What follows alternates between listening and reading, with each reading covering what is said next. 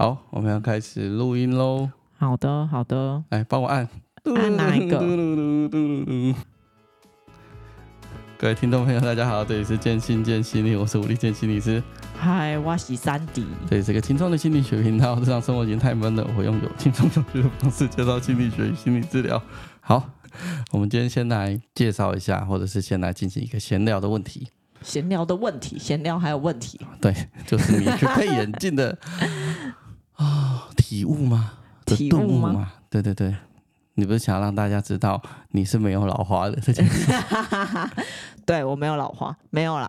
就是我最近在看一些近的东西的时候，就会觉得有种雾雾的，然后没有办法聚焦。其实拿远我也没有觉得我看比较清楚。就蒙，就不老网油，反正就是雾 雾。我就一直在想说，难道这是老花了吗？嗯，反正我要想想年纪也到了，是没错。然后重点是因为我定期有去眼科检查，嗯，我也发现了我的某一只眼睛的度数不断在增加，所以我就会想说有点困惑，到底是因为度数增加，还是是因为老花？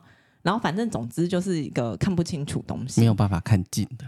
没有远的，其实也看不太清楚，远近都看不清楚。对，OK，所以远近其实都有点看不太清楚。嗯、哼哼就要想说，哦，好吧，那我应该要去重新配一下我的眼镜。反正总之就是觉得现在这副眼镜让我看东西不是很清楚，所以我们就跑去了，我们跑去了灵魂之窗找 K 大。对，灵魂之窗窗，找 K 大，这才是正确的念法。好，这集没有叶配，我知道还有叶配其他 Podcast，但我这集没有叶配。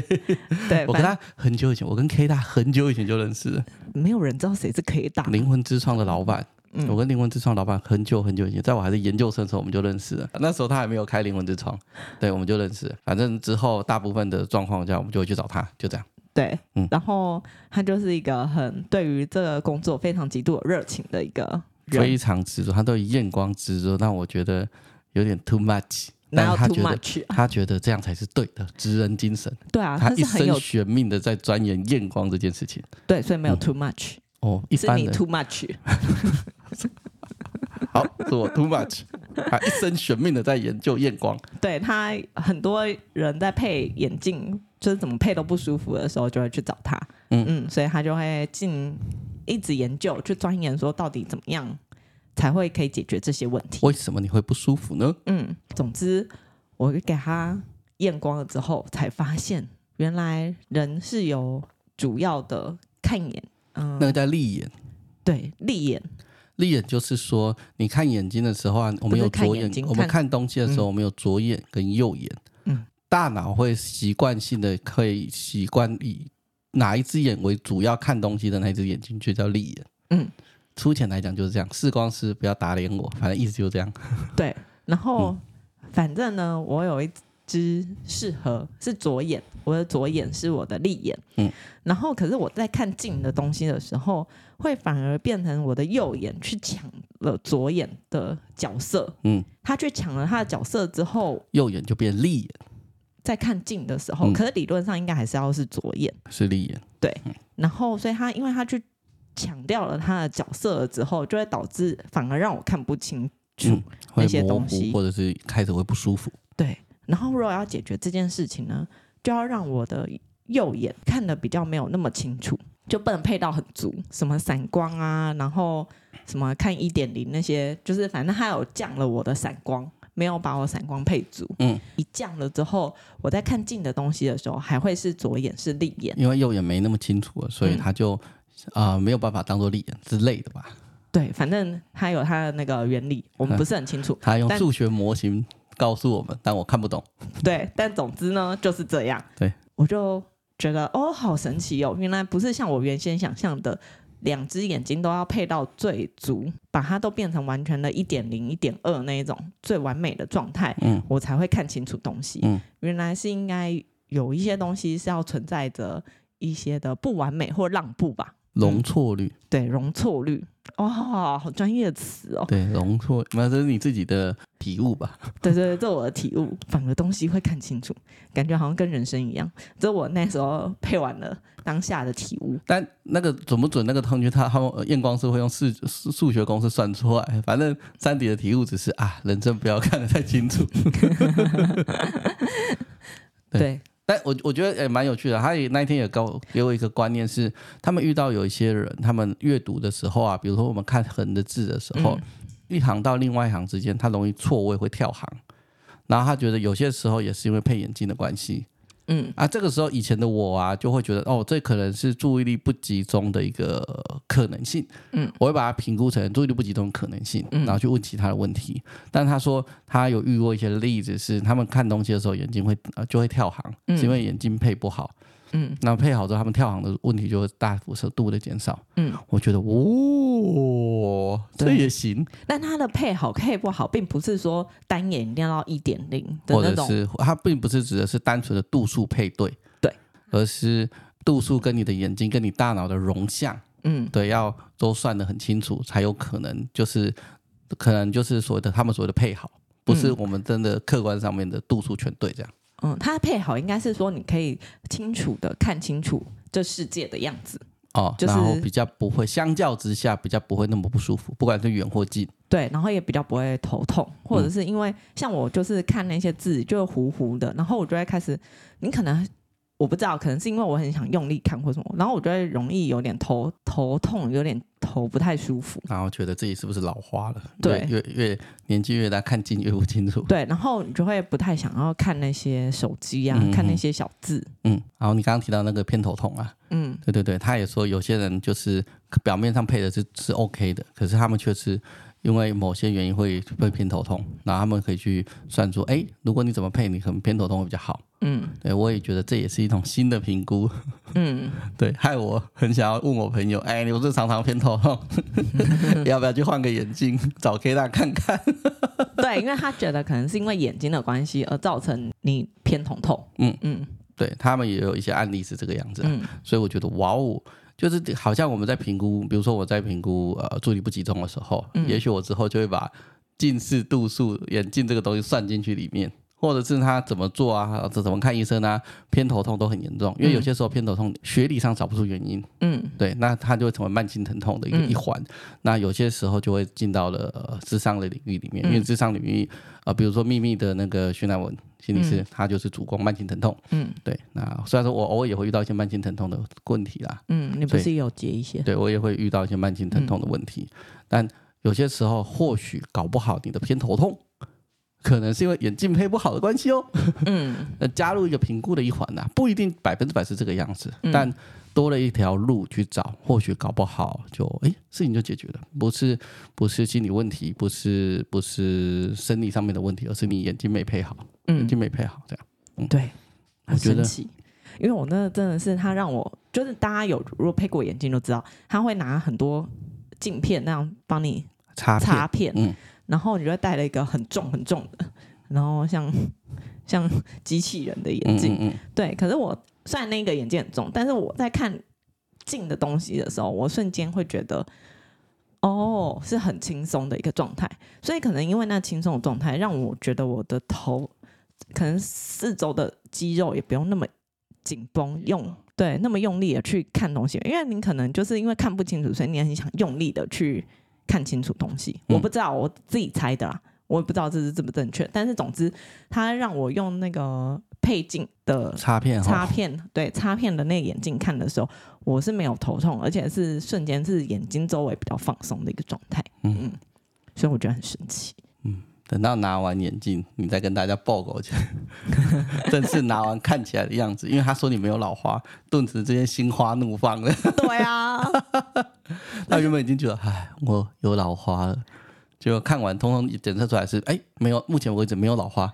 对啊，哦，心情是不是好很多？很好，超棒！而且重点是，我觉得他有个服务还不错。他说之后会追踪我两个礼拜。嗯，对，反正就是追踪一段时间。嗯、这确确实实我有点忘了。我记得是两个礼拜。反正会追踪一下你配完的如何。如果真的有问题，还回去再找他们。嗯嗯，因为有些时候我觉得，毕竟在那边试配的时候时间不够久。对对对对，你你不会搭着去上捷运，然后然后工作一整天，嗯、看一整天的电脑，打一整天的东西之类的。嗯，所以或许你一下子感觉不出来，可是他有一阵子会追踪你，嗯，反倒是让你比较配完眼镜，然后适应你日常生活中的状况。对啊，嗯、实际运用到你的生活当中。嗯、靠，我搞得超像夜配的，你知道吗？对啊，你知道为什么吗？为什么？因为瓜吉还没讲过我的，我顺。哎、欸，他他还没有我讲的这么的专业，好不好？那是因为我们有多年在那里配眼镜的经验，气死我了！发票寄过去，那 你寄给他，所以他要付你钱吗？不要不要不要，我没有要说他的，没有啊。重点是，哎、欸，其实那边配眼镜也不便宜啊。嗯，对，但你就自己自己评估嘛，啊、我觉得无所谓。对啊，但是我觉得我自己会喜欢去，是因为我觉得是还蛮容易对症下药，找到我真正适合的。眼镜，嗯，就是镜片嘛，嗯、就是怎么样配的镜片是我舒服，或者是验光的技术，或者他们的一些仪器，反正三 D 至少是喜欢的，对，就这样，热爱。哎，我真的介绍的比瓜吉还仔细，气死我。了。嗯、好了，那进入我们今天正题。好，今天正题，这个正题是以前的一个观众啊想要问的一个问题，一个听众。问题，他问的想要问的事情是学校咨商、实习生咨商。健保咨商跟自费之商的比较，噔噔好难哦！而且重点是，人家是不是问很久？对，人家问很久了，然后我有放在心里，什么东西我都有放在心里，只是有没有反应而已。这 是什么东西？好，这个哈，我们来稍微来讲解一下这这几个好了。但是就以我个人的观点，我只负责我个人的观点，也许是事实上可能有一点落差。大家的想法不一样啊。嗯嗯，纯粹就我个人的观点来看，学校智商、实习生公益智商啊、呃、健保智商跟自费智商。好，我们首先来讲学校智商。哦，对，你怎么了？没有，因为好多智商哦。反正就是你在学校做智商，跟你在外面做实习生智商，跟你用健保跟你自费的比较啦。嗯，就这样，很简单吧？如果你是学生身份啊，不管你是国小，呃，我们现在那个。教育体制的服务很好，不管你是国小、国中、高中、大学、研究生、博士班，只要你还有学籍，你其实就可以在学校做智商。嗯嗯，但是高中以下的可能会做评估啦，他们会，你是不是能够遇到心理师？他们会做评估。哦，是啊。呃大学当然是啊，我最近心瓜头叭叭中可以被孙，有点忧郁。为什么？我看到那个落叶的时候，我有点想哭的感觉。嗯，你就可以去预约学校咨商啊，预约预约要不要排队是另外一回事，但是你就有这个能权利去预约学校咨商。嗯，但高中以下不行。哦，真的吗？高中以下要辅导师做一个评估，或者是呃家长非常强烈的要求啊，辅导师还是要评估啊。嗯，它是一种转介制。会先由辅导老师去进行协助嘛？当辅导老师觉得哦，啊，理论上讲，当辅导老师觉得哎呀，这个程度要找心理师啊，他就会帮你转接心理师。但现在不是有些辅导老师也有心理咨商师？可是那不一样啊。对对对，辅导老师有心理咨商师的执照，那他当然可以执行心理师的业务，可是他并不一定啊。辅导老师在执行的时候的规定，跟他转接心理师的时候执行的规定不一样啊。因为心理师的时候是隶属于学生辅导智商中心类似的范畴，辅导老师完全隶属于学校。嗯，他们对于开案的标准跟呃可以做几次的那些的规定的上司不一样。上司是上司，上司对，辅导老师的上司就是那间学校的校长，学生辅导智商中心的上司就是学生辅导智商中心主任，所以他会有不同的规定，跟你能做多久，或者是你做多久，你的那个报告的评估，然后要跟谁报告，负责这件事情。的顶头的主管机关不一样，嗯，对吧？所以不要 啊，你学校辅导老师有心理师身份，你就把他当成学校辅导老师哦。你不要想要呃再问这个，会把事情用得很复杂。哦，对，就这样。好，因为我还要问你，哎，学校辅导老师有心理师身份，他有没有进行职业登记？如果没有，他其实不能执行心理师的业务哦。那他也不需要进行心理师的相关的一些继续教育。哦，真的哦，当然，我就不是心理师，我就辅导老师，为什么要缴钱给做职业登记要缴钱呢？还要参加工会哦。那他的身份就是他是一个有心理师执照的辅导老师，他没有执行任何的心理师的业务哦。对，所以我们不要把事情搞得那么复杂。哦，好，对，好。刚刚那一段不想听的全部忘掉，但是我没有剪，因为有人可能很想知道。对啊，因为大家还是会有一点这种困惑。对，学校辅导老师有心理师执照，他只是代表他有心理师证照。他不代表他在执行心理师的业务。嗯，好，我们现在讲的是学校智商，是你在学校进行跟心理师谈话的智商。嗯，好，高中以下的，你如果要找，一定要有，一定要辅导老师帮你做转介。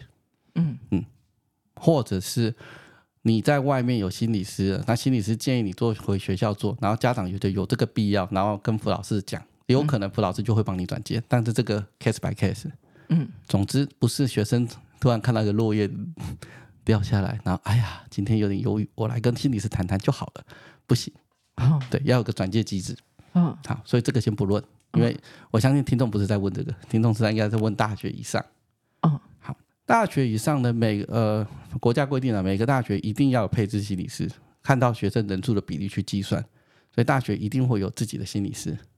嗯，大学的心理师呢，如果你在学校要做咨商的话，你就可以直接去咨商中心或辅导室，反正他们名称差不多。嗯，对，去申请。嗯，然后如果你有排到，有的学校风气很盛，你可能排很久；有的学校风气没那么盛，你可能随时都可以进去做智商。嗯嗯，然后你就可以智商。那差别在哪里？差别是每个学校有规定自己的智商的人，比如说小明来做智商好了。嗯。每个学校有规定，小明只能做几次智商。那那个几次是学学校学校自己个规定，还是有统一标准？没有，没有统一，理论上没有统一标准。你如果学校没有规定，你要做两，你要从大一做到大四毕业也可以，但再加个延毕。对，我相信学校一定会规定，所以这是理想值。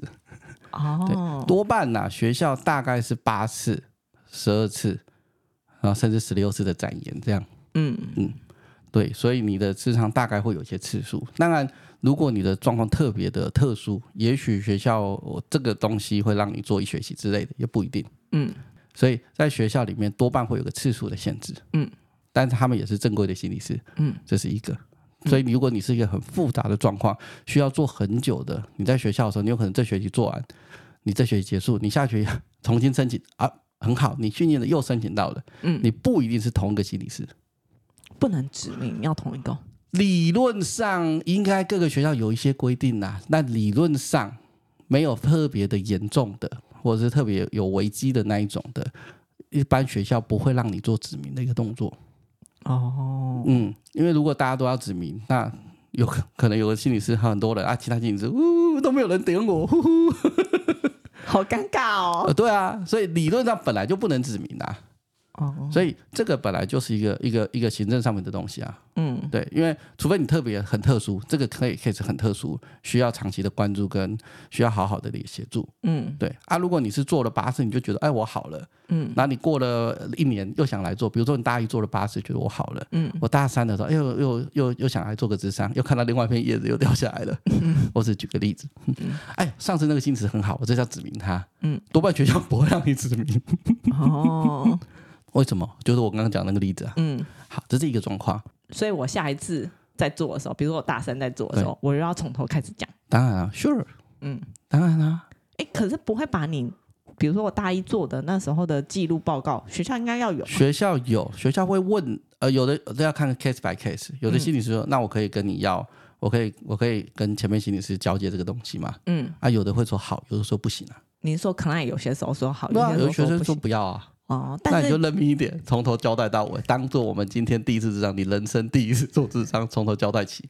哦，那也可以，嗯、比如说我不想要再讲那么多次，我就可以直接跟学校说之前有，然后可以做一个，哦、可能可以做一个转介，或者是资料的转衔呐。嗯，可能可以。呃，case by case 看学校，因为我不是每间学校都待过。嗯嗯嗯。对，好，纵使有，嗯，你大概也要重新讲个七成。为什么？哎，你讲的那么多东西是有录逐字稿的，纵使有的话，早就销毁了。嗯，对，因为本来就不能留那么久。嗯，那我是说，如果他们有录音的话，他一定会跟你说某个原因要录音，然后这个原因达成之后，比如说他腾逐字稿，这个原因达成之后，他就把这个东西销毁。嗯嗯嗯，对，类似是这样，但是智智商记录会留着。嗯，但记录不可能巨细靡遗啊。哦，他可能也只写个骨干大概。对啊。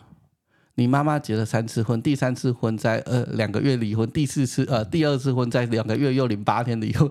嗯、这八天其实很重要，因为我妈妈觉得这是冷静期，没有啦，就是一些琐事，怎么可能写的很清楚？哦、嗯，对啊，所以你大概也有一些高比例，你要重复再讲一次。嗯嗯嗯，就你在外面做智商也是啊，你只要换点心理师，你就高比例要重新再讲一次啊。嗯嗯，所以学校智商的话，他们也是心理师，所以没什么问题，只是你在。大一或大二，你的问题如果不是很严重，你有可能下一次回来做智商，你不能指定心理师。嗯，好，这是一个。第二个就是，哎，实习生公益智商是什么？我们要谈到实习生的制度了。实习生制度也要回到学校一起讲，嗯、因为你在学校，你有高比例遇到实习生哦。对啊，我刚刚就在想说，学校会我找的也不一定都是对，所以因为心理师不管是智商心理师或临床心理师，你都一定要实习。嗯，就跟医生一样。对，你在研究所的第三年就一定要做实习，全职的实习。嗯，哎、嗯，等一下，我想问一个问题，请说。那你在学校的时候做咨商的时候，嗯。你被排到的时候，他会跟你讲说，那个是理论上要跟你讲哦。但我曾经遇过有人跟我说，他去咨商的时候，对方是实习心理师，但没跟他说，就是学校没有跟他说啊、呃，心理师没跟他说，心理师没跟他说，实习心理师没跟他说，学校不一定要跟你说这个是实习心理师，为什么？但是实习心理师，因为他们可能就直接排好，哎，有可能都列在学校网站的，其实你自己要看。比如说，哎，值班的时间，这个时间是谁？这个时间是谁？其实有可能早就列上去了。然后他就啊，我们帮你排了一个心理师，那你下次来。理论上，那个心理师在第一次的时候要告诉你他是实习心理师。只有实习心理师要特别说，你们正式正式就告诉我是心理师就好了。哦，对啊，我是有牌的心理师，不用吧？啊，就是因为你就是在做智商，就是心理师的业务啊。所以如果你是实习心理师，你应该要在第一次的时候介绍的时候再讲一次。哦，理论上，我以为这件事情是学校要告诉啊，case by case 吧，我不确定的，因为这个出台的 intake 其实不是我在学校啊、呃、做心理师的时候，这不是我经手的、啊，嗯嗯嗯，所以我不太办法代代替他们回答，他们有没有告诉他这个是实习生，嗯嗯嗯，对，但我觉得你说的很好，如果有应该要先讲，嗯，但不管有没有先讲，第一次见面的时候你要再讲一次，哦，真的、哦，实习生应该要再讲一次，哦，我觉得啦，所以。大学的情况之下，你去学生辅导智商中心安排呃申请要做智商好了，嗯、那跟你联系的窗口或者是不用你做 intake，就是初谈的人，嗯、有的学校有 intake 的制度，嗯，应该要告诉你他帮你排的是实习心理师，嗯，或者是他应该会说这是叉叉叉实习心理师，或者这是叉叉叉心理师，嗯，但不会特别跟你说这个是实习心理师，嗯，会统一的这样顺过去，大概是这个状态，嗯，好。但我也觉得，如果是实习心理师在 intake 就第一次智商的时候，应该要跟你的看爱讲。为什么你觉得实习心理师要特别说？我的意思是，是因为你觉得身份的关系？为什么可以不用讲？为什么可以不用讲？对啊。为什么你觉得可以不用？因为不是你们很多实习心理师，有些都会觉得自己的能力跟正规的心理师没有什么差异嘛。我我认识的实习心理师，没有人跟我讲过这句话。可是，在网在网络上，我看过有实习心理师这么样子的说说法，就这样。对啊，所以我的意思是说，他会不会就觉得？我其实就跟正规的一样，呃，基本上我觉得这是极少数了，嗯，所以他才没有特别说，呃、我不知道、啊，我我只是在想，我觉得这是极少数，大部分的实习心理师都会意识到自己的能力的状况跟一般的正统的心理师有一点落差，嗯，那我觉得这也是合理的，合理啦，合理啦，因为，因为你就是实习心理师啊，对对，我们也不是说他真的很不好，那就跟那个实习医生一样啊，嗯、就是比如说有些。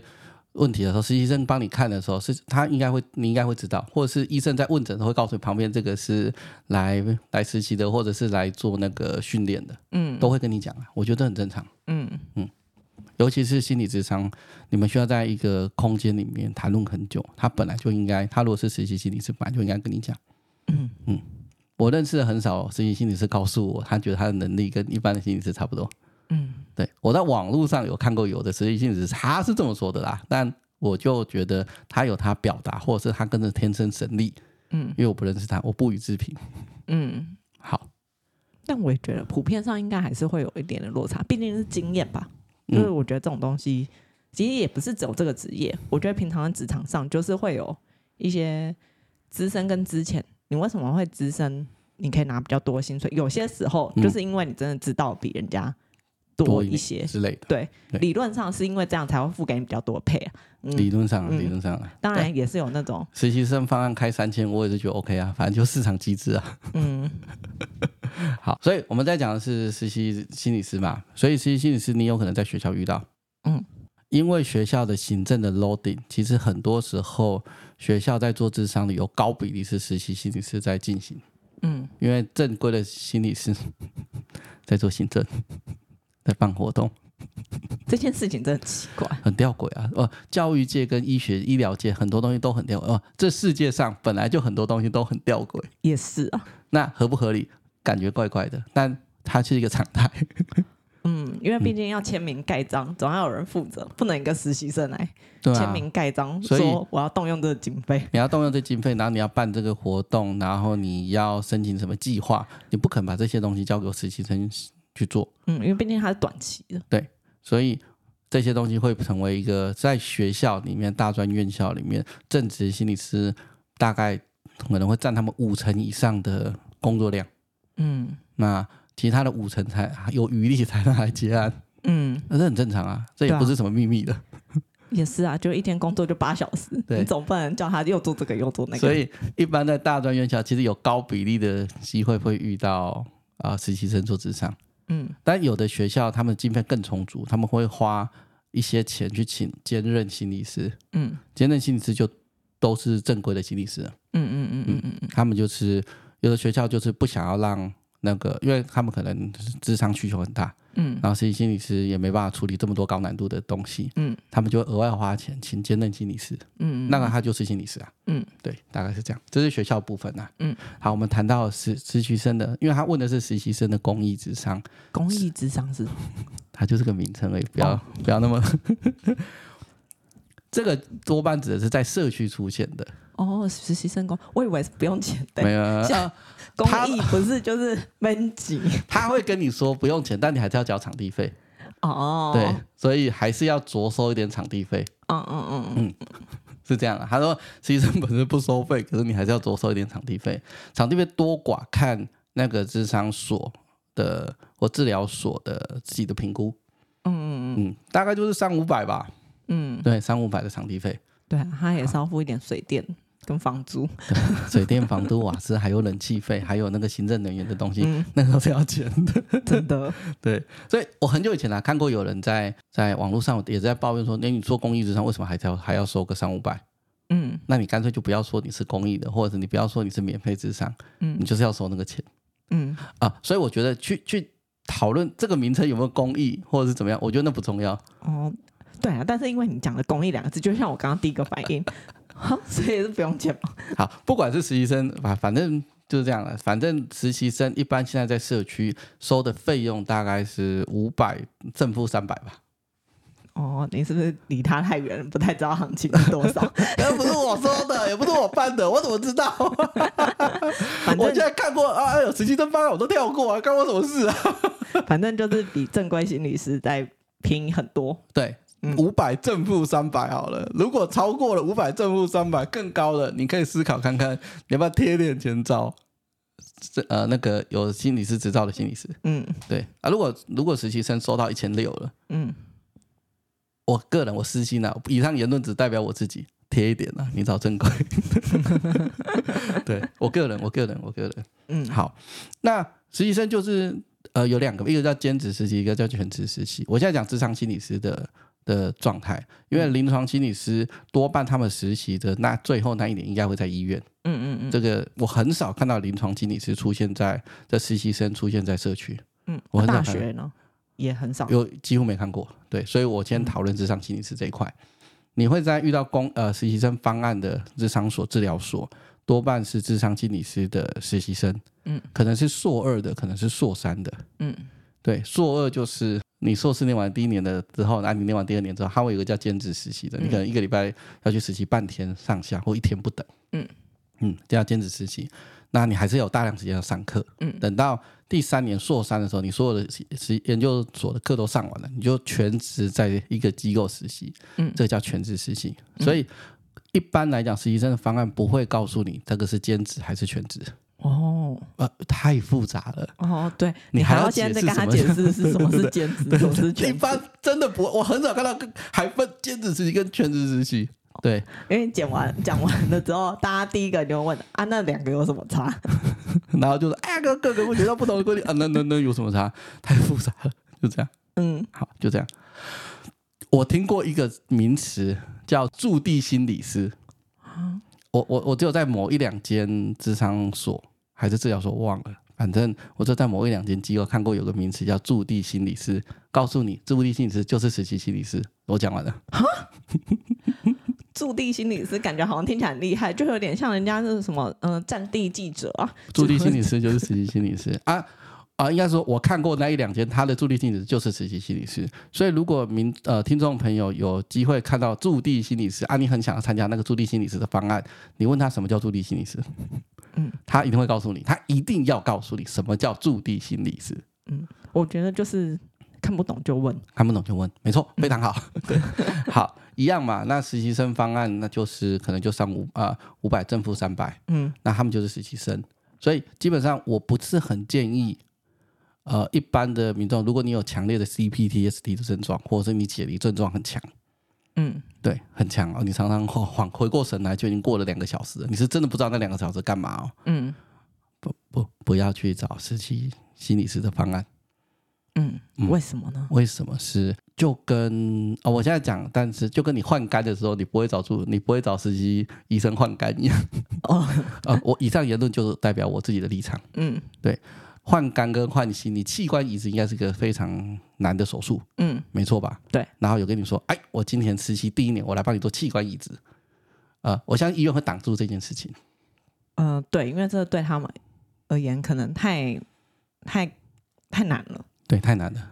不可能，我相信医院一定会用生命阻止 他的 实习医生去帮你换肝。没有，我觉得那实习医生自己应该会吓到吃手手，然后就说：“我我可以退出吗？”对，可是不一样的事情是，你要换肝的时候，你进到那间医院的，你就知道你要换肝的。嗯。可是有些时候我们在初台的时候，你你有很强烈的 CPTSD，或者是你解离很严重，你不一定在初台的时候会讲。嗯，对。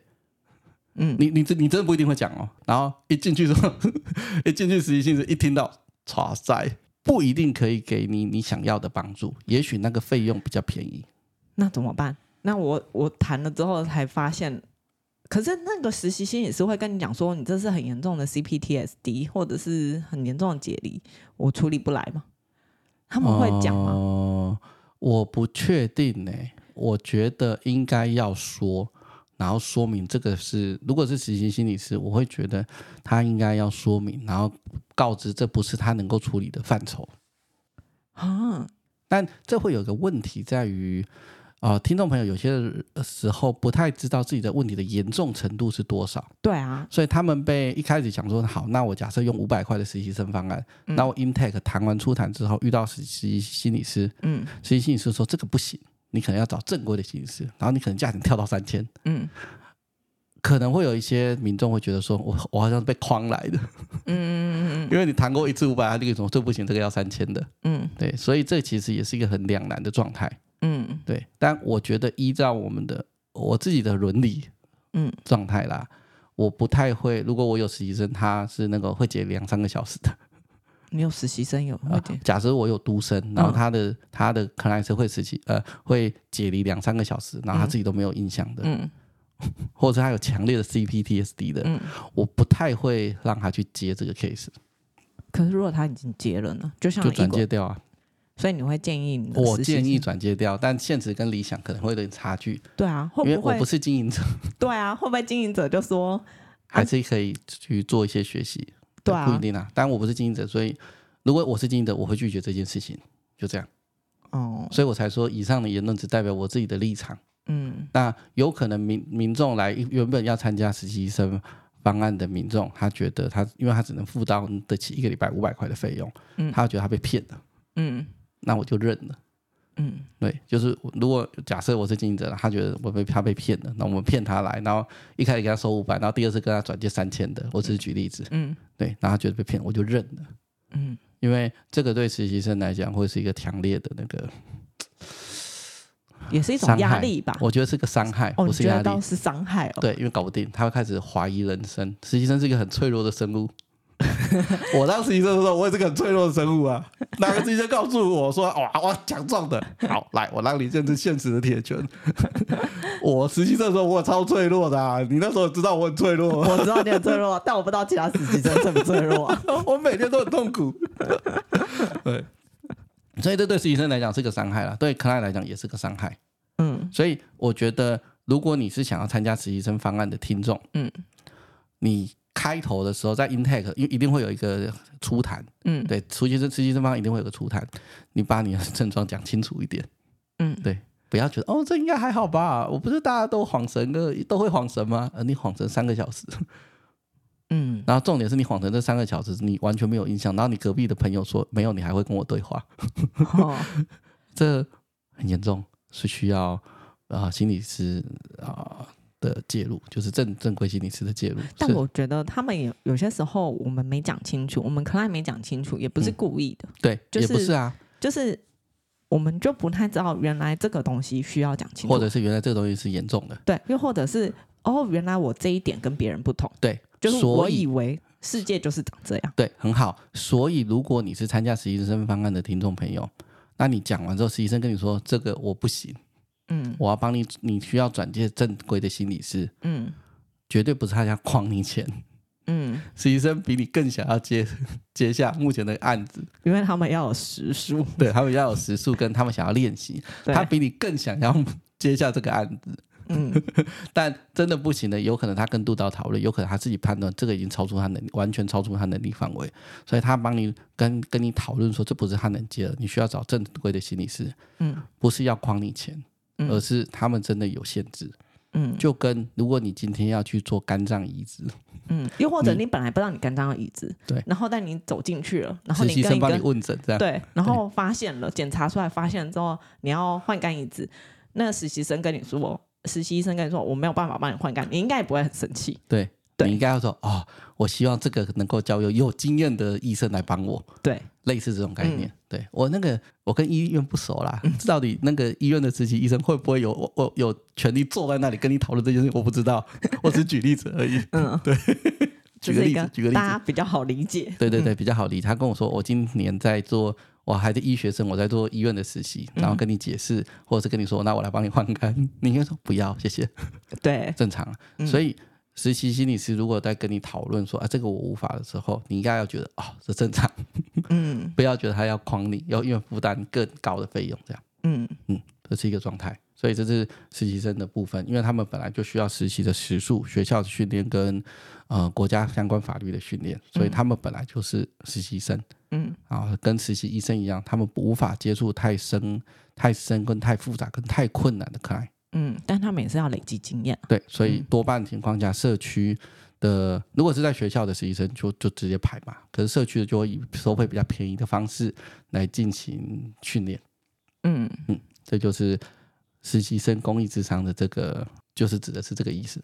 嗯嗯，那下一个是鉴宝智商嘛。健保智商有分，也 有分啊，有的是你去各大医院去看嘛，嗯，比如说你去台大医院去荣总，嗯，那你看完之后，医生说，嗯，我觉得你需要安排智商，他们医院有在做智商的服务，他们会帮你转介做健保智商，嗯，哦，通常要等很久，嗯，对，对我也听说，通常都等很久，半年吧，嗯，up，好，这是一种，就是你去看医生，医生帮你转介，嗯，好，另外一种就是你可以自己挂号预约。哦，我可以自己上台大或荣总，或者是、no, 不是？你可以来好，我现在以台北市为例，嗯，因为各县市有的我查过了，不是那么的清楚，他们的网站上写的没有那么清楚，因为新北的就没有写那么清楚，嗯，对我查过，嗯，对我以台北市为例，嗯，那听众朋友如果不是台北市的人，你可能要自己查查看，其实好像各个卫生心理卫生中心呐、啊、是可以有做咨商的服务的哦，然后会刷健保卡的。是做健保咨商，各区的心理卫生中心，新北的有，但新北的预约的系统没有那么清楚，但台北的预约系统很清楚。哦，我来告诉大家要怎么预约。哦，所以那个健保咨商就不是在医院，不是，呃，他有可也有在医院哦，但是我现在讲的是联合那个院，就是台北市不是有联合医院吗？嗯，对我现在讲的是联合医院联医的系统。哦，你在讲的是联医的系统。对。为什么？是因为呃，台北市就做联系系统做得很好啊，它的挂号也是联合挂号啊。哦，就是什么和平阳明啊，对对对对对，和平院区、阳明院区、妇幼、妇幼啊、林森啊，对啊，松德啊、中校啊这些，他们其实是可以在网络上挂号的哦。就直接挂。对，我来教你，你我来教你你怎么做。我没有自己按进去过了，但是路径上应该是长得没错啦。你就去联医的挂号系统啊，点进去网络挂号。然后会有一个社区心理卫生中心，嗯。啊，应该说你点进去之后往下滑，它会依院区挂号嘛，嗯，再往下滑有一个院外门诊部，嗯，它的抬头就叫院外门诊部，嗯，院外门诊部里面就有社区心理卫生中心跟各医院的门诊部，里面点进去就可以挂号那个健保智商。哦，所以各医院门诊部也可以点，但是对，是吗？他叫他叫你要在院外门诊部这个系统底下，嗯，点，对，然后他就有社区心理卫生中心跟台大呃正大门诊部、北投门诊部，然后大同门诊部啊、南港门诊部啊，很多门诊部你可以点，不是每个门诊部都有身心科呃或者精神科或就相关的神经的地方可以挂号，但有的有。哦，嗯，然后就可以直接挂的是智商，对，健保智商。哇，以上是我参考联医的相关的资讯。那他们如果每一年有点改变，那就算了。嗯，反正就是一个参考。嗯，对。那里面有一个叫做，就是用外门诊部的第一个就是社区心理卫生中心。嗯，应该在金山南路那边。嗯，你点进去之后，它这个就是一样可以挂号做那个健保的智商，每次智商时间三十分钟。哦，对。然后呢？三十分钟而已哦。对啊。好短哦。那。健保啊，那那你本来说的那种荣统台大医生转介的，那个应该是一个小时吧？那应该是一个小时哦。对，但是那种联医的那个应该是三十分钟，然后他是写一般民众挂号费五十块，自费咨商两百，合计两百五十块，这样其实蛮便宜。对，自一百零二年六月一号开始，智商费用采取两阶段收费，年度累计一到八次自费咨商维持两百块的费用。年度累计第九次开始，自费智商费用调整为两百八十八元，还是很便宜。对啊，对啊，对啊。新北的新社区心理卫生中心也说有咨商的服务，好像各个卫生中心，嗯、但他们的挂号系统就没有联医这么的方便。哦、你可能要自己打电话去问，因为我查的资料，我没有办法直接像联医一样直接网络点进去。嗯嗯嗯嗯，但这也很慢啊。我说台北的那联医的，我每次点进去看都额满额满额满额满额满。哦，真的哦。额满额满，所以可能要凌晨一开放就点，可能可以吧。我因为我没有点过，但是提供给听众朋友一个是，如果你真的想要做健保的智商，除了医院，因为有些时候我们也遇过一些来谈的人的一些可能他说，比如他在台大，就举例子啊，举例子，他在大型的医院看神经科拿药，嗯嗯、然后他们并没有觉得需要帮他转。那个智商的服务，嗯，医生没有，并没有想要帮他转，嗯，可能医生有他自己的考量之类的，嗯、或者是医院的量能其实不够了，嗯，所以他们并没有办法在这种大型的医院做健保智商，嗯，你可能就可以去社区心理卫生中心问问看。嗯、那台北市是最，因为我住台，好吧，我长期在台北市打滚，这样可以吗？好，我想说，我现在不住台北，我长期在台北市打滚，对台北市系统比较熟，并不是我重北轻南，嗯，好。高雄我不熟，就这样，就这样，就意思是大概是这个意思啊。就是，总之就是告诉大家，可以去各个社区卫生中心去看看有没有健保的。对，你可以自己 Google 一下啊，比如假设你住彰化，就彰化空格 健保智商，看看有没有东西出现。嗯，嗯，对，因为我也是这样 Google 出现的。嗯嗯，所以可以去试试看，这就是健保智商。哦，那那他们的时间当然就比较短了啊。然后可能有次数限制，也不一样。当然啦，时间一定不一样啊。时间次数可能也都不一样，一定都不一样，因为大各自做主。嗯嗯，对。然后提供的量能应该也差很多。嗯，不过三十分钟对我而言，我刚听完我真的觉得有点短，因为我觉得我三十分钟我可能做下去没有讲到什么东西，我就要拍拍屁股走，我可能情绪正上来。嗯，这就讨论到整个鉴宝系统体系的问题了。这已经不是我一个心理师能够说的东西了，好不好？没有，我只是给大家做一个评估嘛。就是如果对我而言，我会觉得是嗯有点短的。嗯、对，嗯、所以我节目通常不会讨论智智商要不要纳入鉴宝这个问题，因为这不是我，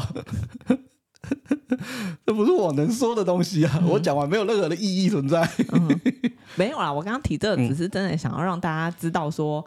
诶，像我有在做智商的人，我会觉得三十分钟对我而言，嗯、这个疗程是有点，我会觉得有点太短的。嗯，因为我可能三十分钟，我的情绪才，因为你不可能一坐进去情绪就很满了，那不是每一次智商都会这样。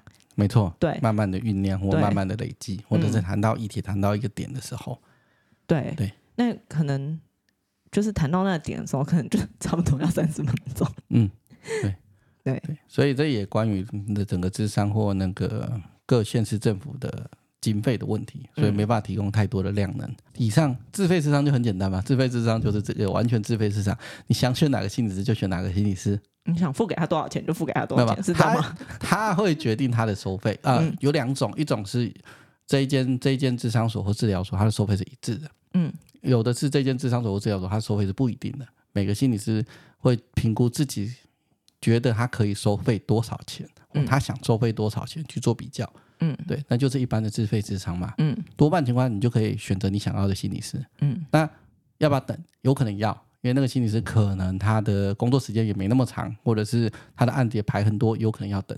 嗯，对，这个就不就是这样，但他的选择性是最高的。嗯，又或者是他在那一个地方的时间跟你能配合的时间就是就是这样。嗯，对，大概会是这个样子。好。来，我们来重复总结一下：学校智商、实习生智商、健保智商跟自费智商嘛。嗯，学校智商就是只要你有学生身份，我都鼓励你去使用学校智商。嗯，但通常不能指定人。嗯，包含他有可能会出现实习生，这个都有可能。因为学校之上，他们提供服务就是这个样子。嗯，但这是最便宜的。没有，它是完全不用钱。对啊，就最便宜的、啊。对对对，最便宜。我想说便宜，他已经领了 zero，连钱都没有。就是要告诉大家利弊吧。对对对，这是完全不需要付费的。嗯，一直只要你有学籍就可以使用。嗯，甚至有的学校哦，你是休学生，你也能用。嗯嗯，因为学籍还在啊。啊，有的休学生不能用。哦，可是他学籍是挂在学校。我知道，但有的休学生不能用，有的休休学生可以用。好，因为他要你有没有缴注册费？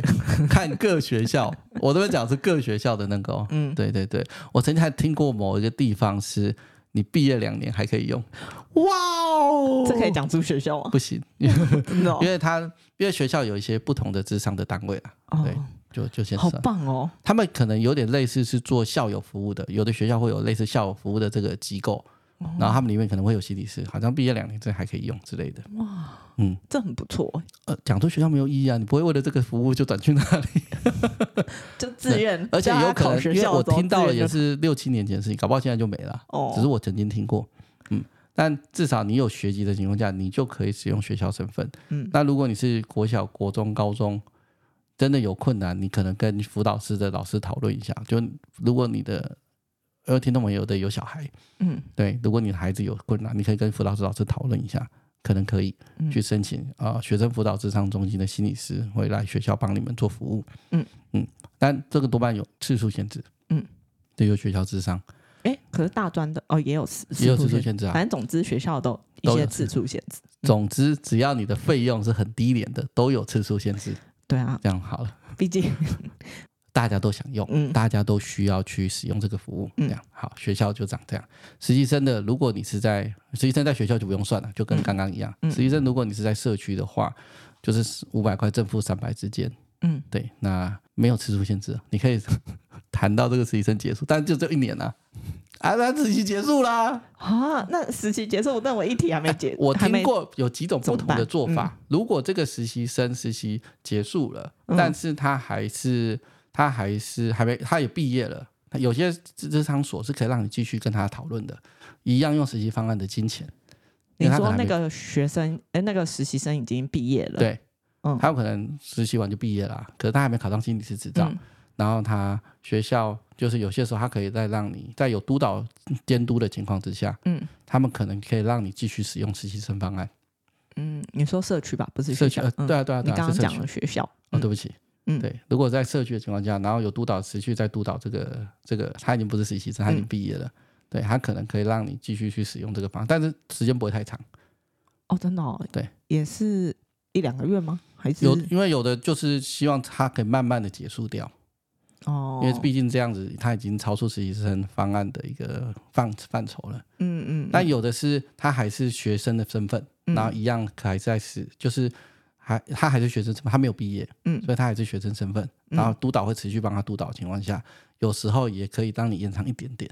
嗯，但总之感觉好像也都是实习结束之后没多久，就会希望你尽快结束掉。如果你真的很有需要，他可能会这样帮你转接下一个实习生。啊，还是下一个实习生？当然啦，就新的实习生来啦。哦，不能转接下一个正规治疗师、嗯、可以啊。也可以，对啊，都是看你愿不愿意付比较贵的钱。对啊，对啊，这当然可以啊，没什么问题啊。嗯、所以实习生方案它还会有一年的一个一个一个限制啊。多半来讲，一年结束掉这个东西会结束掉。我们刚刚讲的只是一种缓冲期，很短的缓冲期，嗯，它不会是一个常态。哦，所以我觉得这好像也比较适合那种，对我而言，对我自己而言，嗯嗯、比较适合是一些短期没有那么复杂的。嗯，如果你要选择实习生方案，嗯，你就最好是短期，然后不要那么复杂的。哦，对啊，对我自己而言，还记得换肝的故事吗？对，通通常啦，通常。嗯那鉴宝之商我就不知道了，因为我不太确定他们到底能够谈几次，因为我没有进过那个系统。嗯，对。但一他们的说法，就是其实还蛮难挂号，蛮难挂号的，然后时间比较短。嗯，对，大概是这样。那自费就是最自由的一条路线，但是也是经费可能需要准备比较多的的一条路线。对，嗯，大概是这个样子。所以就看大家的需求和评估利弊。我通常建议你有学生身份，你就去做学校咨商啊。真的？为什么？因为不用钱。可是如果很难呢？如果他很难，你你不是也是说学校大部分都是实习心理师？没有啊，你有可能是 intake 的时候这个很难，intake 的时候他们就也不会转给实习生啊。哦，学校也会有 intake 啊。嗯，对啊，他觉得这个案子不适合实习生接，学校也不会硬把你转给实习生啊。嗯嗯嗯，对啊，毕竟你出事，学校也很麻烦。不要这样子讲，毕竟我们智商都是希望你可以稳定下来。哦，好了，我就是那种，你这人哦，不行。对，所以如果你是有学籍身份，我通常就会鼓励你，鼓励你在学校做智商。嗯，啊，有些时候学校智商会心理师会跟你说，这个你可能。他们可能不行，嗯，有可能、啊，因为啊、呃，你在学校咨商不代表学校一定要把你包到好。比如说，他评估你有一些状态，嗯，是他们无法负责的，当然有可能啊，嗯。那他如果推荐你其他的外面的心理师，我只能说这个心理师还算是。有良心啊、呃，也不算是有良心呐、啊。他介于一个，他知道学校应该帮你 hold 住你的全部，可他也理解他目前的状态不一定能够帮助到你，把你推荐到校外的智商师，然后或者是精神科医师去做治疗，这也不见得是一个，他不见得是一个抛弃你。嗯，他知道他这个东西对你是有意义的。嗯，他不是故意抛弃你，也不是故意要那个。帮你牵线到比较贵的地方去，他没有，他不是前客。而且就我的经验所知，学校的心理师如果觉得这个状况他们处理不来，把你转接到外面的智商所、心理治疗所或诊所，嗯的话，他不见得会帮你结案，他还都会帮你开在那儿，然后固定的了解你的状态啊。但是时时数会拉的很长，时数拉很长，就是可能就是不会每个礼拜一次，可能就两三个礼拜一次。哦，那不是时速拉很长，是间隔拉很长。间隔拉很长，对对，间隔会拉的比较长一点点，嗯、然后来评估你在外面的状态跟学校上面的状态。可是这样不是就是有两个心理师？你但是就不建议？但是，因为那状况是特殊的啊，我们通常不建议是一般情况下，本来就有一些特殊的状况，因为你还在学校，或者是学校心理师还是很想要 hold 住你的状况。嗯，对，而不是把你转出去就断讯，或者是这样子情况下，学校还有什么可以帮忙的，可能就会拉的。间隔拉的比较长，了解一下你学校适应状况，这样，嗯嗯嗯。嗯，或者是快快跟你外面的精神科医生或心理师做一些连线、联系、资讯上面的互通，然后当然要在你同意之下，嗯。嗯，这个是特殊状况，我们是说一般情况下不建议一个一个可能有两个心理师，但这种是就是特殊状态，哦，嗯，通常学校心理师会把你转出去，就是特殊状态，好。所以有听众在在 Spotify 上面有一个留言是说，就是唤醒老虎那一集啊，逃啊是要逃命般的快跑，还是只要慢跑就可以了？珊迪，你说说看。你要问我那时候是怎么跑啊？啊，你的心境是什么？因为那一集我印象中我叫你慢慢跑，可是你说你不要，你要快跑嘛，对不对？是吗？我有点忘记了。你是叫我慢慢跑啊，快快跑是不是？对，我叫你慢慢跑，你说不要，我的拳，我的脚就是想要快点移动。哦，可是我好像就是听身体的声音诶。对。可我也不知道到底应该要快快跑还是慢慢跑。但你的身体那个时候想要快快跑。嗯，对。哦，我那时候想要快快跑。我在猜为什么我身体会想要告诉我快快跑，是因为虽然我现在眼前没有那只猫了，嗯，但是我觉得它很接近我。嗯，然后我通常有那种动物接近我的时候，我都会走超快，甚至很想要跑起来。嗯，所以我会想要是很快速的，听身体声音快速的跑。对，好。这是一个状态嘛，就是先听一下你的状况是如何，这是一个。那 Peter Levine 在他自己的，至少我在看 demo 的时候，他们会希望你慢一点，嗯，对，因为慢一点的时候，你可以慢慢去经验到那个移动、那个跑走的感觉。如果你告诉我慢一点，你无法经验，你真的要很快，那我会先选择听你自己身体的声音。我就我自己个人呐、啊，我那一次跑完，我觉得我一开始会想要快快跑，然后你也不要制止我，就让我快快跑，然后等到我跑跑跑跑跑跑完一阵子之后，我才有办法慢下来跑去跑，然后去认真的经验这件事情。哦哦哦，对的。但是我觉得我的当时的状态是我需要先快快跑，跑完把这整个能量或者是恐惧给释放掉，嗯、我才有办法慢慢跑，然后再去。经历一下那个释放的过程。OK，嗯，所以我们讲的就是，如果皮特拉宾在智商室里面会希望你慢一点，可是如果我们在这么空旷的地方，你身体也告诉我们说你很想要快点跑，嗯、那也许先快点跑完，先释放那个很强烈的动能之后，再重新慢一点去感受你在跑步的时候，或在你在脚步在移动的时候的不一样。嗯，因为也有可能是我个人就是那一种不顺我心，我就会愤怒的愤怒的人，所以我很需要顺我的心，就是我我要快就是要快。好，这是一个一个一个解答啦。所以快跟慢，智商这边就是慢一点好。可是如果你可爱是不一样的感觉，或你身体就是想要快，maybe 你快点也 OK。嗯，但是你要意识到的事情是你不是单纯逃跑，你要经验到我有能力，然后我想要跑，我可以跑，我正在跑。所以你智商室里都会叫人家慢慢跑？不对，我叫慢一点，因为智商室叫谁的？我两瓶大小，你是要跑去哪里？那你不是也会叫人家出去外面跑跑的？怎么不要啊？大家都很哈兹嘎西，很害羞，说这个太丢脸了，我不要出去。对哦，可是像我的智商师会叫我，比如说，嗯，挥拳。哦，对，这也是一种啊。对，挥拳。嗯，然后就想象你在打人那种挥拳。这个我也会叫他们挥慢一点。